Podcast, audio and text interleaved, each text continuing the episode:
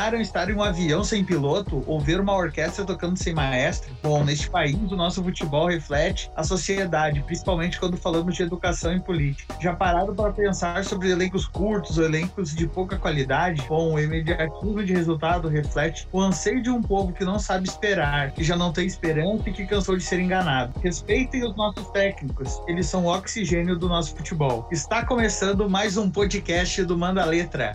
Eu sou o Matheus Alves, estou aqui hoje com o João Vitor, o Cup, o Davi Andriguete e recebemos o convidado ilustre, o Vinícius Eutrópio, ex-jogador de futebol, ex-auxiliar técnico, técnico de futebol, coordenador de base e muitos outros cargos aí do nosso futebol. Bom dia, boa tarde, boa noite, ouvintes do nosso podcast. Está começando mais um programa. Oi a todos, estou muito feliz em ter a presença do Vinícius aqui. É um cara que é referência, é um cara que a gente acompanha literalmente pela televisão, pelos estádios e conseguir a participação dele aqui é um, é um marco também para nós. Assim como a gente gravou com o Ademar também, que era um cara que a gente via nos campos. Então, muito obrigado, Vinícius, de antemão.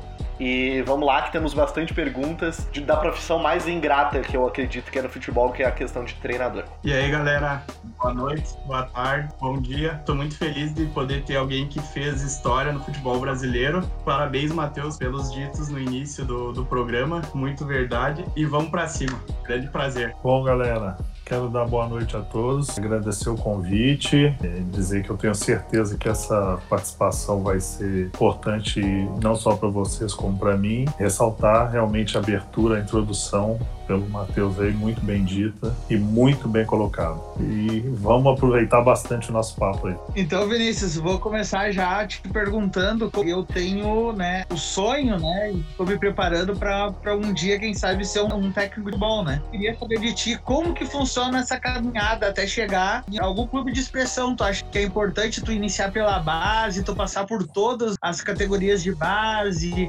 passar por a função de auxiliar técnico? O que que tu diz sobre essa questão da preparação para ser técnico de futebol? Bom, Matheus, em primeiro lugar, é aquela regrinha básica, né? Não existe receita de bolo, mas é aquela regrinha básica, a gente fazer o que ama. Quando a gente faz o que ama, não falta tempo, não falta noite, não falta espaço para a gente buscar a nossa caminhada, né? E essa caminhada, eu começo com respondendo investidamente, ela tem que ter resiliência, resiliência principalmente no nosso país. Mas, é, em princípio, e o básico, o que eu procurei fazer muito, mesmo depois de 16 anos como profissional, foi ter o maior número de conteúdos possíveis. Quando eu parei de jogar, que eu me transferi para o Atlético Paranaense, quer dizer, recebi um convite de ser auxiliar técnico do Náutico, eu já aceitei, né, logo de cara era inclusive o capitão do time do Náutico, mas aceitei o convite já para se auxiliar. Eu pensei, nada vai me tirar o conteúdo.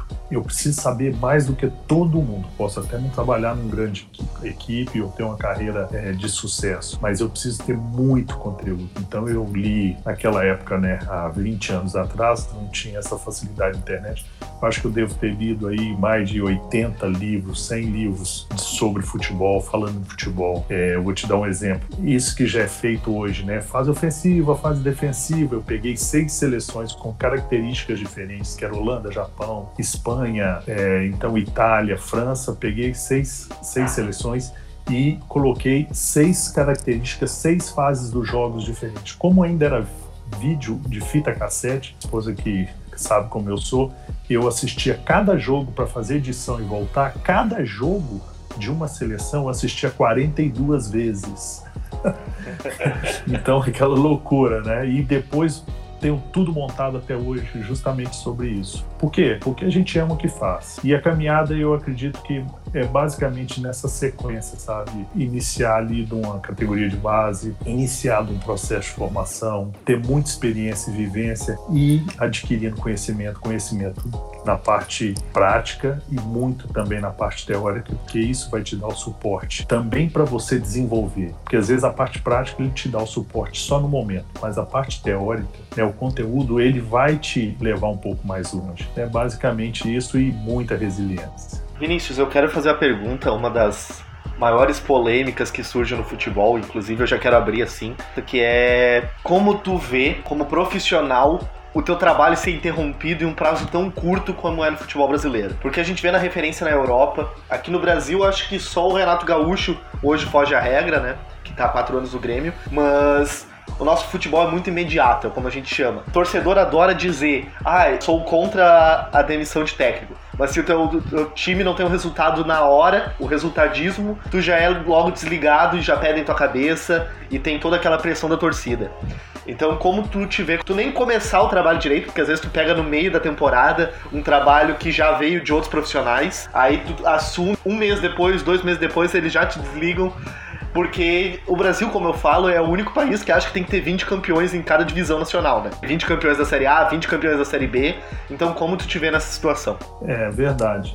E, e eu vou acrescentar e depois vou entrar é, justamente nisso. Isso para mim é cultural, né? E a cultura ela vem é, agregada a vários fatores. Mas eu, eu, eu acrescento uma coisa pior, que chama-se é, você não ser reconhecido pelo trabalho. Porque não é só ser, mandado embora. Vou dar um exemplo. Peguei o Santa Cruz em 2000 e 2017, um time que veio de uma queda de divisão, uma folha salarial de 300 mil reais, é muito pouco. Nós fomos terceiro colocado na Copa do Nordeste, ganhamos do campeão da Copa Verde, então contra a Copa do Campeão do Nordeste, já ganhamos um troféu, ficamos, batemos o recorde do século, tudo bem que está iniciando 17 partidas invictas, fomos o ataque mais positivo, estávamos no G4 da Série B, com o ataque também que mais finalizava. Eu saí com 65% de aproveitamento e muita gente fala que o trabalho não foi bom. Você entende? Então, não é só a demissão, também é a decepção de não ser reconhecido. A penúltima vez que eu dirigi o Figueirense, eu peguei o time, ele era antepenúltimo do campeonato estadual. E quando eu saí, nós tínhamos 16 partidas invictas na Série A, dentro do, do, do Orlando Scarpelli, 66% de aproveitamento dentro do Orlando Scarpelli, com duas ou três fases já passadas da Copa do Brasil. E estavam, se não me engano, em 12 no Campeonato Brasileiro, com 51% de aproveitamento. E muita gente, depois eu tenho que responder essa pergunta. Pô, Vinícius, por que, que o time não foi bem?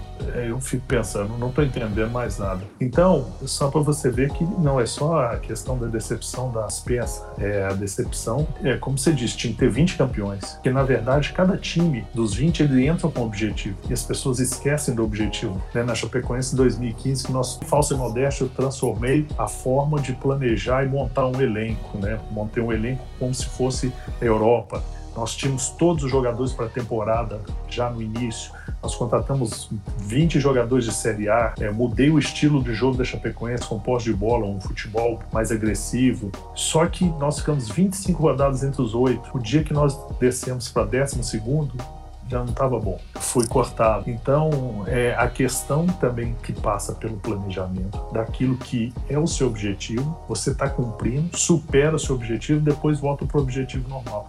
Às vezes a gente vê um treinador que está em primeiro no campeonato, e o campeonato tem mais 15 rodadas, você fala, esse cara é perigoso ele sair antes do que o que está inútil, porque ele não vai se manter. Mas com relação diretamente à sua pergunta, como é trabalhar de uma forma é, dessa expectativa no Brasil, você tem que se adaptar, você tem que ser um pouco louco, né, apaixonado pelo que você faz. Eu sou apaixonado para dar instrução nos jogadores, passar coisas que eles não conhecem, é, realmente fazer um crescimento desses atletas como pessoa e como profissionais. E saber que a nossa cultura, inclusive dos treinadores, ela é muito enraizada em resultados ela sequer tem noção do que é um trabalho do dia a dia. Já passa pela contratação de um treinador, que você não é entrevistado, né? Você vai hoje em dia basicamente numa rede social, solta um nome e se realmente ele agradar, normalmente está servindo de escudo para a direção, que também está vivendo dessa cultura, que a imprensa vive dessa cultura, então é uma coisa muito enraizada, que às vezes o próprio treinador, que o porteiro, quando você perde um jogo, ele já não te cumprimenta de e todo mundo e o próprio jogador também pensa, ah, se perder mais duas, três, eu não vou sair, quem vai sair é o treinador. Então, a cultura de resultados muito enraizada que a gente tem que mudar isso com a mudança da nossa legislação, com a mudança dos nossos dirigentes, não os executivos, porque os executivos ele preza às vezes a permanência, mas no final das contas quem toma a caneta é o presidente, porque às vezes a pressão está em cima dele e ele não está preparado. São pessoas de sucesso na sua carreira profissional, mas que não são questionados nas suas decisões nas suas empresas publicamente. E é uma coisa completamente diferente do futebol. Quando ele é questionado pessoalmente, diretamente, ele passa a sofrer uma pressão na sua vida particular e ele toma uma decisão. Com hoje em dia, tu vê que os times brasileiros estão buscando cada vez mais técnicos de outros países, né? Tu acredita que isso aconteça porque a escola de técnicos brasileiros está sendo questionada demais ou as diretorias querem fazer um agrado, trazer às vezes um cara, foi o caso do, do Domenech, do, do Flamengo, ele era auxiliar do Guardiola, né? Isso pesou muito. E aí toda a torcida ficou feliz com isso. É, na verdade, eu acredito sempre em tendência. Por exemplo, vamos pegar um pouco lá atrás. É, o Corinthians foi campeão com o Tite, com o futebol um pouco mais reativo. E todo mundo começou a participar disso. Deu sequência, veio o Fábio Caribe. Quando o Fábio Caribe pegou o time e acabou sendo campeão, ele foi um interino que foi posto. Então, no outro ano, todo mundo lançou seus interinos. Então, todo final de campeonato, a gente tem uma tendência. Qual foi o último? O Jorge Jesus veio, tem todos os seus méritos, mas ele é um treinador estrangeiro. Então, qual foi a tendência? Foi um técnico estrangeiro. Então, a gente está pegando a onda. Vamos ver o que, que vai acontecer no final do Campeonato Brasileiro. Então, existem técnicos bons estrangeiros, existem técnicos ruins, sim. Existem técnicos brasileiros bons, existem técnicos também ruins. O que eu acho é que para trazer um treinador, você não precisa desvalorizar a classe que aqui está. E às vezes a gente justifica com isso. É, existe espaço para todo mundo. Eu já trabalhei em quatro países também. A pressão às vezes é maior em cima de um técnico estrangeiro, mas também eu digo que a paciência com a gente lá fora também é maior porque você sai de sua casa, é uma aposta das outras equipes e eles fazem o mesmo. Há muito tempo a gente precisava se reciclar, eu dou aula na CBF tem 10 anos e eu falo isso há 10 anos. Hoje em dia a gente não precisa mais buscar ninguém pela camisa, né? Todos os senadores estão indo lá, todos os ex-atletas também. Então, é uma tendência, é um puxão de orelha que nós sofremos, que com certeza dessa nova geração, esses dois últimos anos para cá, a gente vai estar aí no mesmo nível dos outros treinadores. Né? Já trabalhei em Portugal, já fui muito elogiado em Portugal, já dei também palestra na faculdade do Mourinho em Portugal. Então, assim, a gente sabe o que é bom e a gente sabe que a gente precisava melhorar um pouco e todos nós precisamos melhorar o tempo todo. Eu acho que foi uma tendência e essa tendência ela vai se moldar dentro do nosso mercado aqui brasileiro. Vinícius, tu mesmo anteriormente comentou sobre tua passagem, inclusive na Chapecoense, né? Minha pergunta é mais voltada para isso daí. Tu treinou a Chapecoense antes do acidente, né? Aquela Chapecoense que vinha se estruturando, vinha subindo degrau em degrau. O futebol brasileiro tava embalado, tava bem e tu treinou a Chapecoense no pós-acidente também. Eu queria a tua opinião pessoal sobre a questão de uh, o como tu te se sentiu voltando para Chapecoense depois de tudo que, que aconteceu, né? A questão de clima da cidade, questão dos torcedores, sobre o que que tu sente quando tu se tu fosse chamado de novo para Chapecoense, o carinho que tu tem ou, ou alguma história que tu tem para contar sobre é, uma história que eu posso contar para vocês, essa, essa resposta vai ser longa, hein? tudo bem, né? Mas é interessante. O Parreira disse: uma história vale mais que 10 slides, porque a história você vivencia e passa o que você teve que decidir na hora, né? Então, quando eu saí do Figueirense, eu recebi um convite para Chapecoense, mas fui para Emirados e dei um telefonema pro Maurinho, quatro da manhã lá no Emirados. Maurinho, eu acertei aqui, eu não posso ir. Ele falou, porra, obrigado pela, pela sua ligação. Eu, eu falei com ele antes da minha esposa até pô, um dia você vai trabalhar aqui as pessoas não fazem isso e tudo. Quando eu voltei do Emirados, eu estava dando uma palestra em Florianópolis, dia 14 de dezembro, e ele me convidou, eu aceitei na hora, peguei um avião, falei, não, manda passagem. E cheguei 15 de dezembro lá, de 2014 ainda. Na reunião, eu tenho um, um protocolo de análise de equipe, anamnese, para a gente já ir montando toda a estrutura. E depois de dois, três horas de papo, né, eles, eles relataram tudo. A Chapecoense tinha tido um ano ruim em 2014, quase caiu no Catarinense, quase caiu na Série A tiveram dificuldades para jogar no Maracanã, tiveram dificuldades de disciplinar com jogadores, mas era uma equipe extremamente equilibrada financeiramente, uma cidade acolhedora, futebol muito forte e eles são eram extremamente e são, né, honestos. Então eu falei com o presidente ao final dessa anamnese, falei, presidente, nós vamos ter aqui no nosso elenco 20 jogadores da Série A. Ele falou, como assim? Tivemos nenhum. Eu falei, não, nós precisamos de jogador da Série A, porque jogador da Série A, acostumado com a Série A, veste a camisa, entra no Maracanã no treine, jogador da Série A ganha de um São Paulo, não sai na rua comemorando, quebrando a cidade, e vamos trazer, vamos ter aí 20 basicamente ele falou, mas a gente não vai conseguir. Eu falei, vai, entre 25 e 30 anos, presidente. Ele falou, não, você é louco. Eu falei, ó, e bom dentro e fora de campo. Ele falou, ei, Vinícius, você tá maluco? Não consigo. E o dinheiro? Eu falei, dinheiro, vocês têm dinheiro em caixa. É, mas a gente perde muito pro mercado de São Paulo, os jogadores que a gente quer. Não, porque o mercado de São Paulo, o jogador fica três meses, por exemplo, se ele ganha 90 mil, qual, como você faz a proposta? A gente fala o valor, ó, vem por 80, eu falei, não, vocês não podem fazer isso. Fala pacote, porque pacote é o nosso calendário. Em 10 meses, você vai ter 900 mil. Aí você aí vai, em três meses, vai ter só 200 e pouco. Assim nós vamos começar a convencer e ganhar concorrência. E a Chapecoense paga de 15 em 15 dias. Aí ele falou, pô, vamos ver e tal, e tal, Eu falei, ah, presidente, mais uma coisa, ele já tá me chamando de maluco. Eu falei, em sete dias, tá, presidente, a gente precisa fazer isso. Hoje é dia 15, dia 22, eu tenho que ir pro Natal. Ele falou: Você é maluco mesmo. e aí eu pedi só duas coisas para ele. Nós vamos fazer isso no dia 4 de janeiro, porque nenhuma equipe no Brasil ainda faz isso. É fazer um time para calendário inteiro. No Brasil, vocês fazem exatamente o que você falou: regional e depois brasileiro. Nós temos condições financeiras, vamos fazer. E outro, manter todos os jogadores, independente das atuações dele no Catarinense.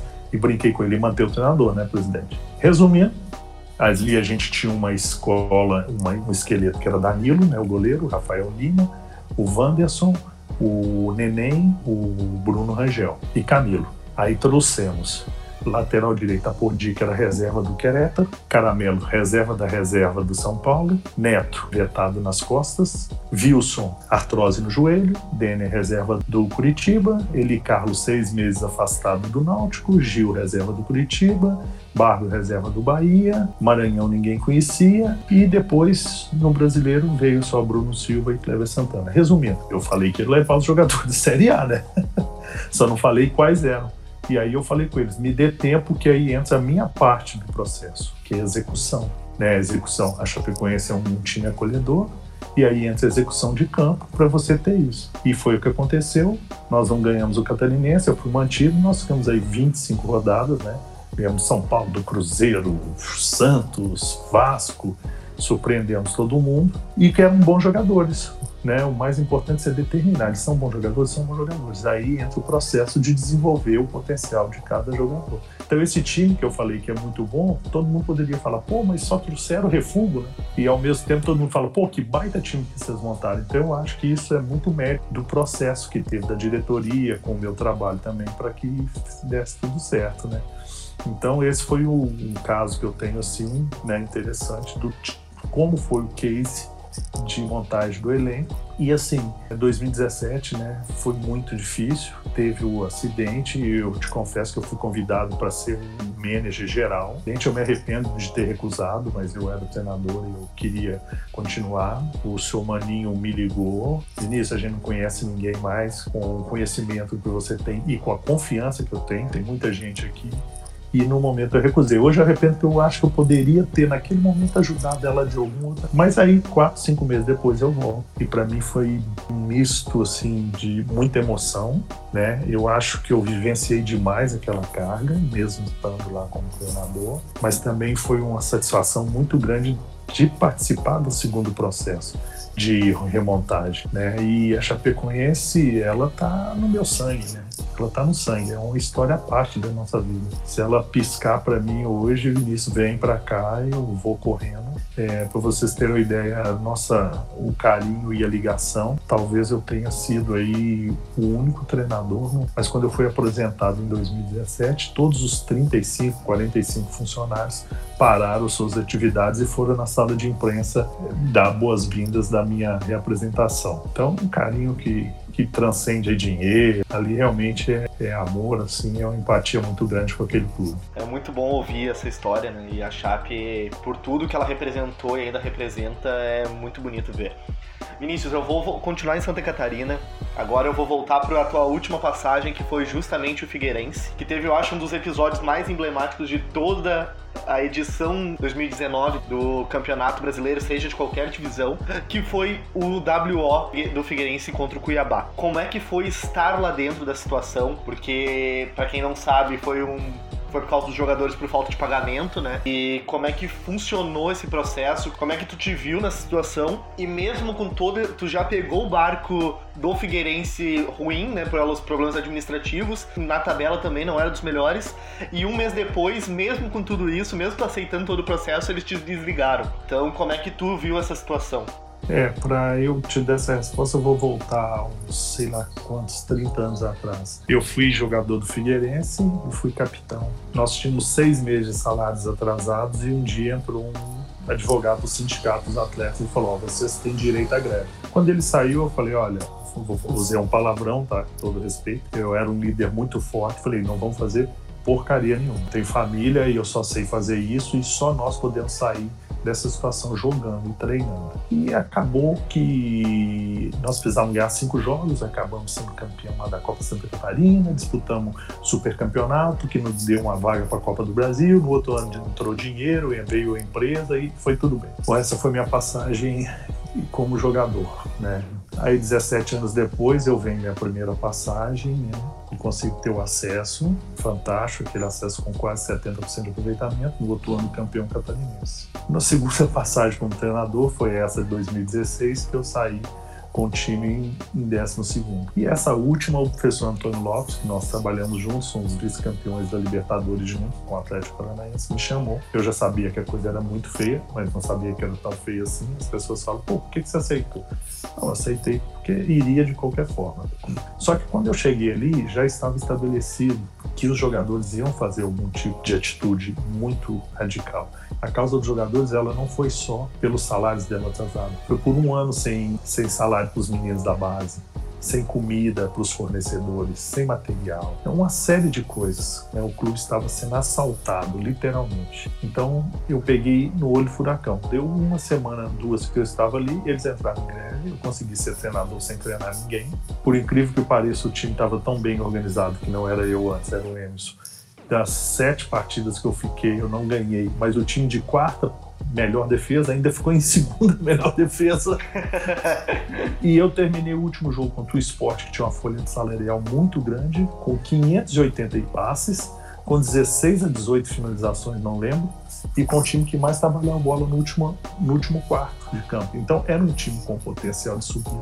Só que ali era uma coisa muito grande. Então, o que eu digo que o meu terceira passagem, ou quarta, né? Uma como jogador e três como treinador, o meu legado maior foi esse. E vou explicar por quê. E vou explicar por quê que eu fui mandado embora. Depois do WO, que foi assustador, eu chorei para os jogadores dentro do quarto do hotel pedindo para eles entrarem.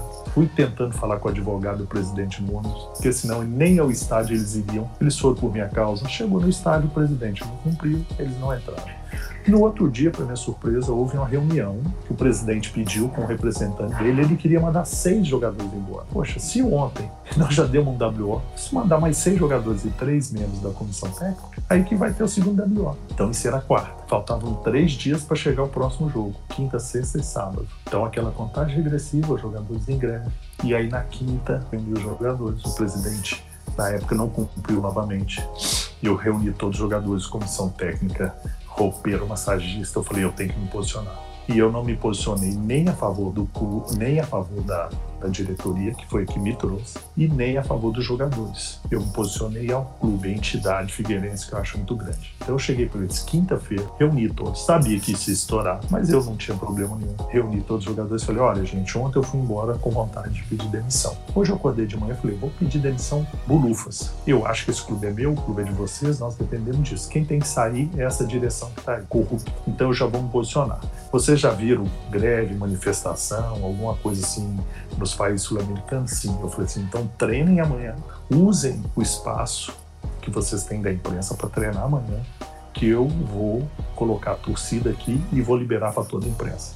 Mas você vai fazer isso, pessoal? Vou fazer. E fiquei conversando com os jogadores nessa quinta até quase meia-noite. Nem fui para casa. Quando eles falaram, professor, o senhor vai conseguir fazer isso amanhã? Vou. Então amanhã a gente vai treinar. Cheguei cedo, junto com os funcionários, abrimos os portões do clube, abrimos tudo para a imprensa, obviamente ligamos para todo mundo falando que ia ver, e houve aquela manifestação com faixa, bomba e tudo. Né? E jogamos contra o CRV e eu com certeza sabia que ia ser mandado embora. Né? Então, uma semana depois eu fui mandado embora. O que eu quero dizer, não foi nem pelos resultados, foi pela, né, pela atitude, eu me posicionei, mas eu digo que talvez esse tenha sido meu maior legado na história do Figueirense. Não foi o acesso, não foi título, não foi meu título como jogador.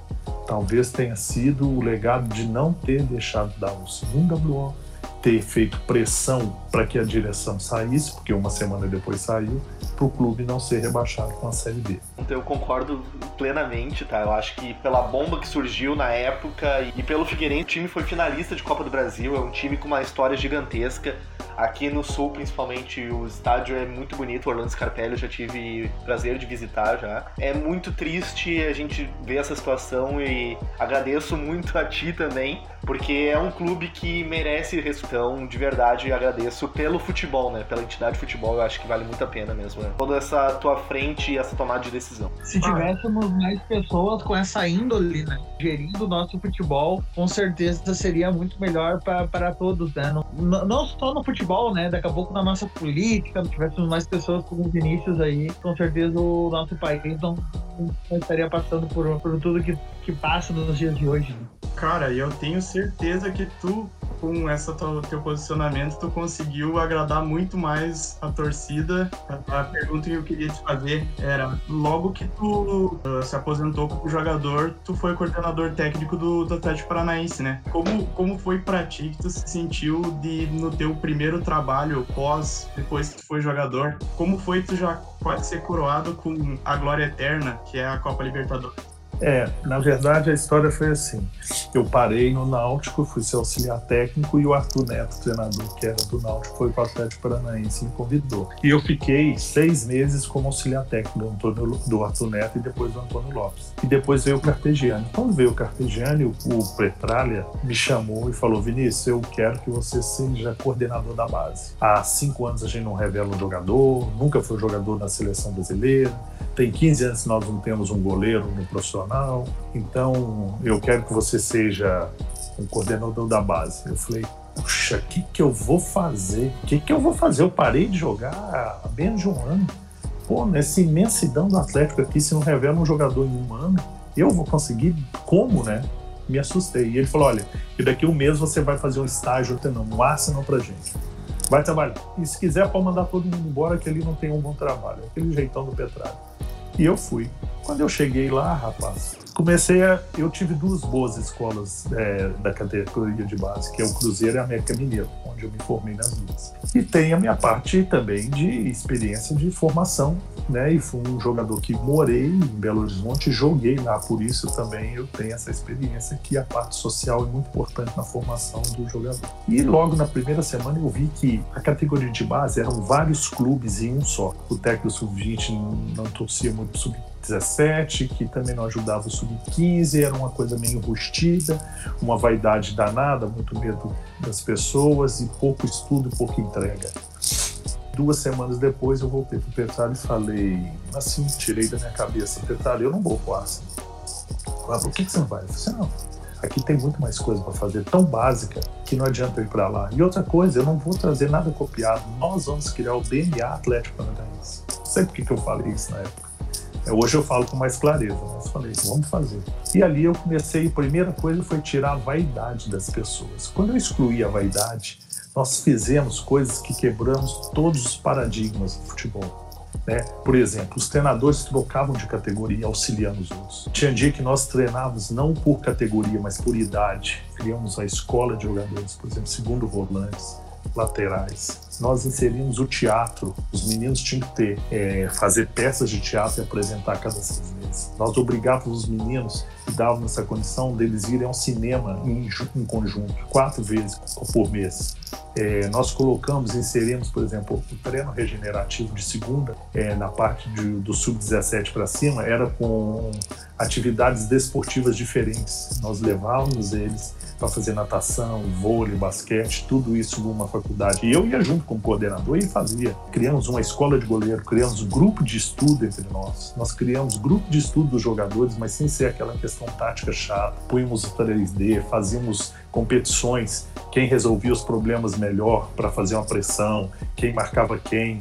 Então nós levamos a interatividade e aquela parte mais lúdica, inserimos neles. E fora tudo, todos, todos os treinadores tinham que assistir todos os jogos juntos, de todas as categorias. Depois fazíamos reuniões na semana e inseríamos os treinos individualizados para os 120 garotos. E uma coisa que eu tenho que falar para vocês: o Atlético, muita gente fala, e eu falo é mentira porque eu era o coordenador. O Atlético, as pessoas falavam assim: Pô, o Atlético joga todas as categorias da mesma mesmo modelo de jogo. Não é verdade. Que eu era o coordenador. O que o Atlético tem, as pessoas confundem, era jogadores com as mesmas características.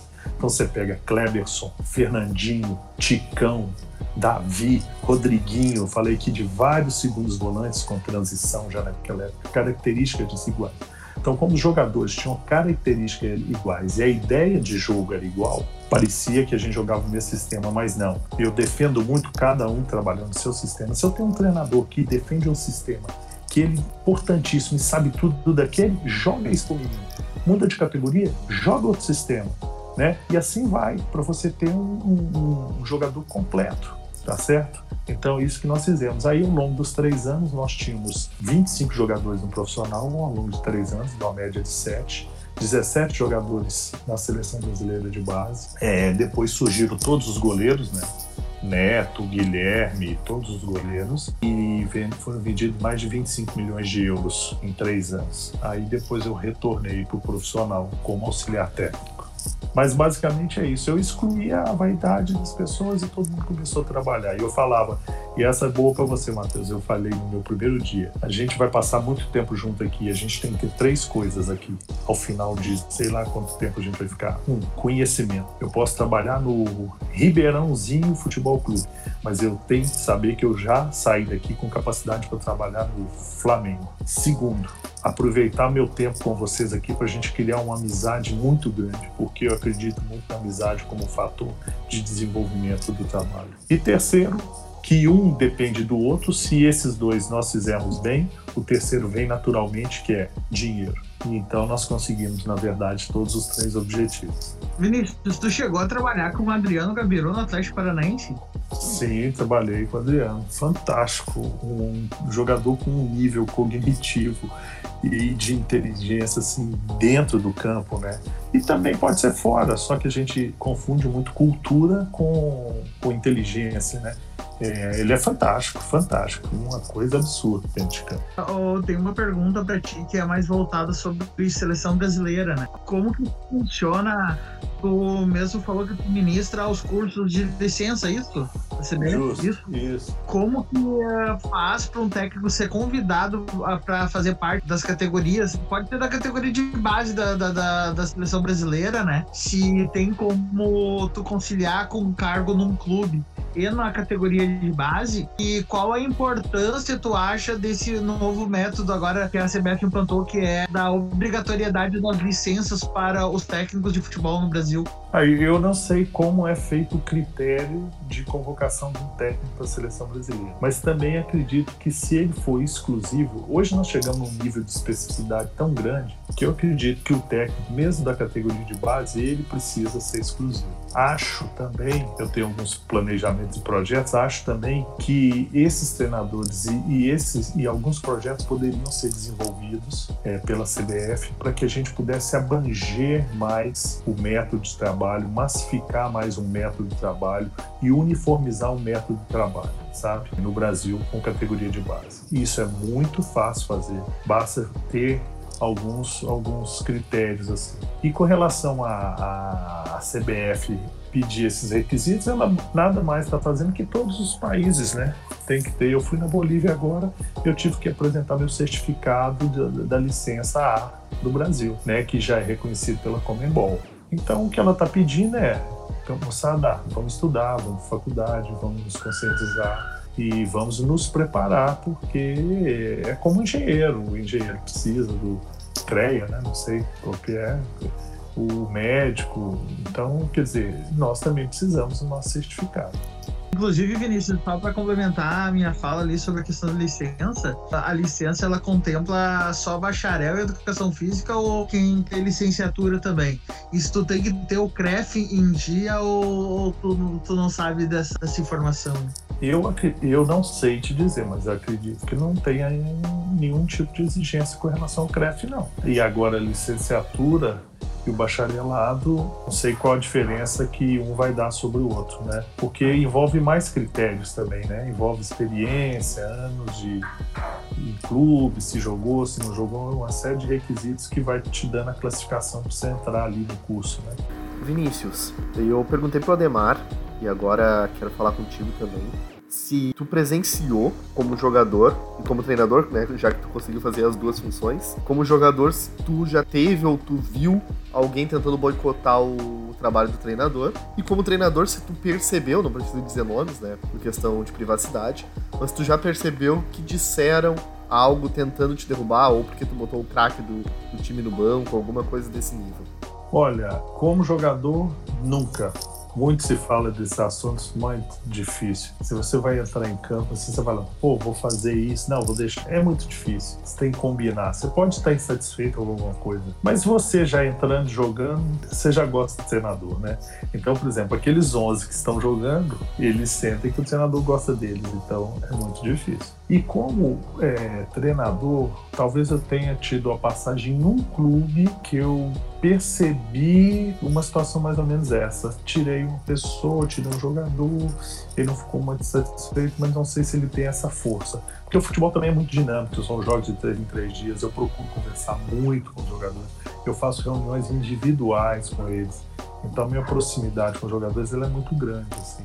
Eu posso dizer assim que Comigo não, mas eu já vi muitos grupos insatisfeitos. Talvez eles não derrubem, mas o que eu posso dizer é que eles poderiam render mais. Então, assim, não, e eu não digo nem que seja uma coisa consciente, ela é uma coisa inconsciente, entende?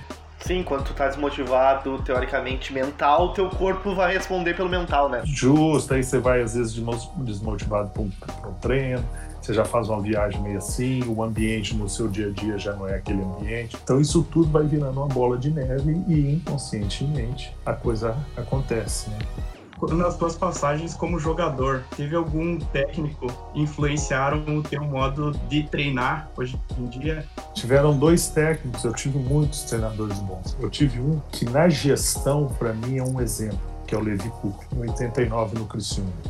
E eu tive dois treinadores na ideia de treinamento diário foram muito importantes. Um chama Otton Valentim, muito tempo, né? A gente era do América, eu era capitão do América, tinha Palinha, Ronaldo Luiz, dois bicampeões mundiais.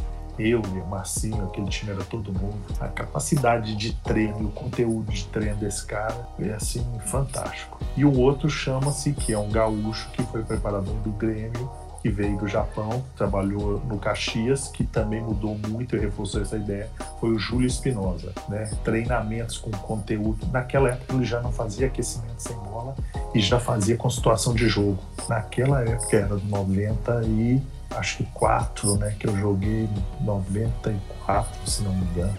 Eu joguei no, no Caxias, né? Então, assim, tinha Washington subindo, Luciano, tinha uma geração boa do Caxias naquele ano, ficamos, se não me engano, em terceiro no Campeonato Gaúcho. E são esses dois que marcaram muito como treinador o conteúdo e o Levi com gestão de grupo é, fantástica. Teve algum jogador? Sim, eu tenho né, algumas referências. Eu sempre digo para os jogadores assim: eu tenho ídolos, mas o exemplo sou eu. O exemplo, cada dia que a gente termina um dia, tá ali depois no chuveiro, você tem que falar, pô, Vinícius, você treinou pra caramba, você é foda, hein, porra. E você tem que ser seu exemplo. Mas os ídolos, as referências a gente tem que ter. Então eu tive o Piazza, né, que jogou na mesma posição. Eu jogava na base do Cruzeiro, né, então era fantástico. E tive, aí era da mesma geração que jogava contra, né, eu via é, Cruzeiro e Inter, aqueles porra, clássicos fantásticos, 5 a 4 no Mineirão, na Libertadores eu estava assistindo pessoalmente. Então tinha Batista e Falcão do outro lado, né? E após essa geração, um jogador que me influenciou muito foi o Douglas, um volante do Cruzeiro, chegou à seleção brasileira e chegou também ao, ao esporte de Portugal. Vinícius, eu queria saber de ti, tá? Uh, sobre como é, porque todas as pessoas têm um time do coração, né? Uhum. Se tu, em algum momento na carreira, tu, tu chegou a falar que tu era de tal qual era o teu time do coração e como é uh, se chegou a jogar ou realizar o teu sonho de jogar e treinar o time do teu coração. É, eu quando tinha ali 13, 14, 15, né, eu torcia pro Cruzeiro, a família era basicamente cruzeirense, e jogava no infantil do Cruzeiro, então tinha uma identificação muito grande com o Cruzeiro. Mas depois eu passei oito anos no América, né, então não tem como você não criar raiz no América. E, e foi bom, porque depois, quando eu voltei de Portugal, eu fiz um trabalho legal lá no Duque de Caxias, eu fui convidado para ter no América e realmente você pega muito peso. Oh, já fui jogador e tudo. E os, os presidentes eram meus presidentes na época ainda, né? Quando eu jogava depois. Então é um peso maior, assim. Agora, você perde um pouco essa essa questão de torcedor, né? Eu torço muito pelos meus amigos, né? É, por exemplo, o Marcos Seixas, que é o preparador físico do Fluminense, o Chapecoense, o Fluminense passou três anos, foi muito bem tratado. Né? Você tem um carinho maior, mas a questão de torcida, para que aquele time ganhe, para que ele conquiste, é, vai te levar a uma importância, não. Isso a gente acaba não vou dizer perdendo, né? Mas a gente acaba amadurecendo nesse sentido. Vinícius, são duas em uma, mas elas têm um elo de ligação, tá? A primeira pergunta é qual foi o estádio mais difícil para ti, aquele estádio caldeirão? Que assim, tu não conseguia passar instrução pros jogadores. Por exemplo, muita gente diz que é bomboneira, né? Que tu não consegue ouvir o cara da tua frente dois metros. Mas algum estádio que. alguma torcida, algum time que assim, que não tinha como falar. E algum jogador para ti que tu conseguia fazer ele ser tua voz em campo. Porque às vezes, como tu tá. Tu não consegue passar o recado tão bem, né? Por causa da questão de torcida, o barulho ensurdecedor. Qual atleta que às vezes tu passava, ô fulano, seguinte, um do, com certeza cada clube deve ter no mínimo um, né? Mas um atleta específico que tu chega e fala, ô fulano, tu é minha voz em campo, que eu passar, tu, tu, é, tu usa como lei também. É, um estádio difícil, por exemplo, é cheio o Maracanã, é o próprio estádio do Atlético Paranaense, né? Muito difícil. Agora tem um atípico, esse eu vou contar, porque esse já virou famoso, que é o Salgueiro, que o cara ficava com aquela buzina atrás de você. Então toda vez que você ia falar, ele buzinava. Então você não consegue passar a informação.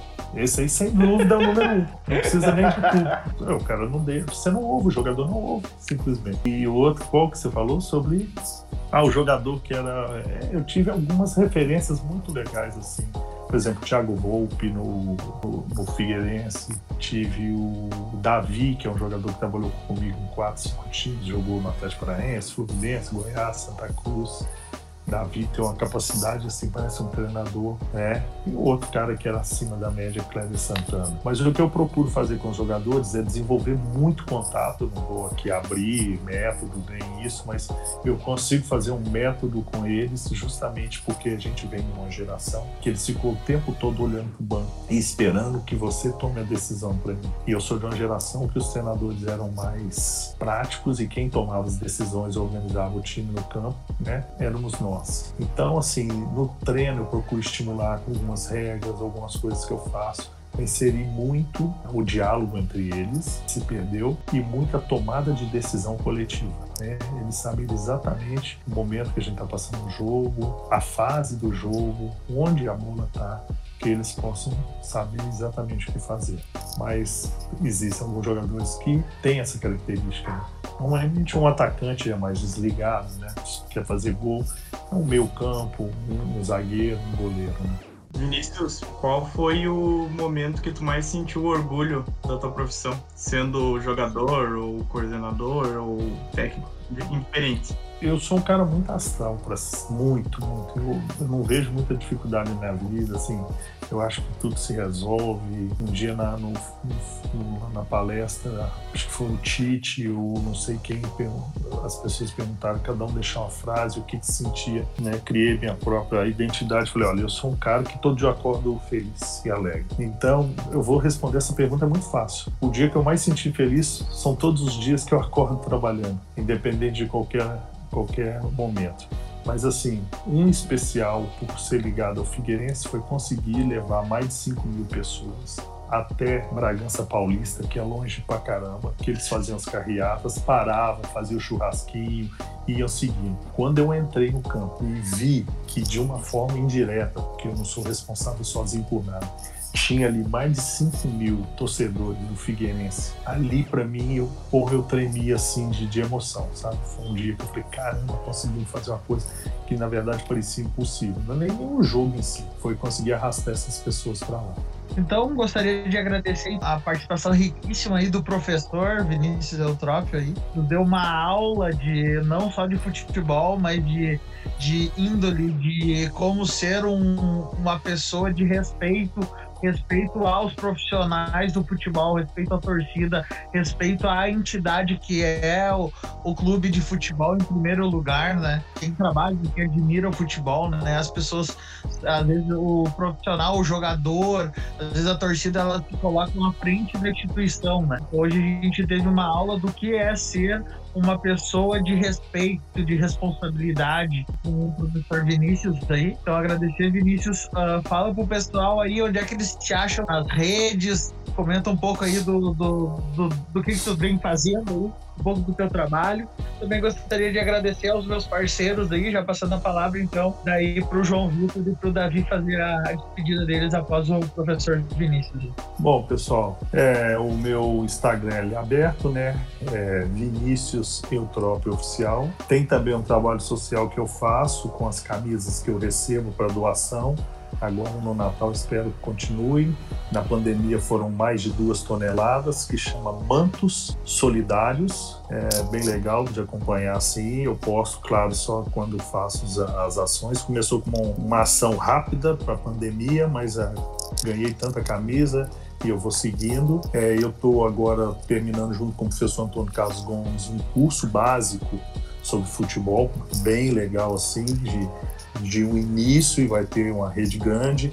Eu tive também uma reunião com o pessoal do Sindicato dos Treinadores de São Paulo que nós vamos fazer aí uma reunião com a Federação Paulista e eu dei uma ideia sobre alguns temas importantes para a gente abordar e provavelmente vai sair um congresso, um seminário bem legal aí, final do Brasileiro Internacional, que eu estou correndo atrás aí junto com outros companheiros para a gente fazer um evento grande desse, estilo Futicom, aquele que o Parreira fazia. Foram 12 anos de sucesso, estou correndo atrás né? E também acompanhando futebol, dando é, palestras e, e, sempre aí no mercado. Tive aí há duas semanas atrás reunidos com o Curitiba, mas acabei não acertando, né? O Curitiba é uma coisa muito em off. Eu vejo sair nome de treinador para cá e para lá, né? Eu faço reuniões, eu recebo telefonemas, o meu nome não sai porque eu sou bem mineiro mesmo, mas eu prefiro ficar mais quieto, né? E eu não quero dizer que isso as outras pessoas divulguem por interesse, né? Mas é isso que eu estou fazendo, não paro de jeito nenhum, estudo futebol o dia inteiro, assisto todos os jogos e mantenho os contatos e muito deles para o exterior. Esse do seminário é muito legal, vou dar uma palhinha rápida, que eu sei que está acabando. Nós temos mais de 20, nós temos uns 200 campos de trabalho na América do Sul e Central, e a gente não consegue abrir campo. E esse seminário, ele já vai começar com o objetivo principal justamente sobre esse item, abrir campo para os profissionais brasileiros trabalhar na América do Sul e Central. E agradecer vocês, porra, dar parabéns, show de bola, sabem tudo, perguntas boas, interessantes. Vocês continuem assim, cada um alcance seu sonho, tenho certeza que vão conseguir, que a gente vê brilho nos olhos de cada um de vocês. E um abraço para a galera também que acompanha o nosso podcast, né?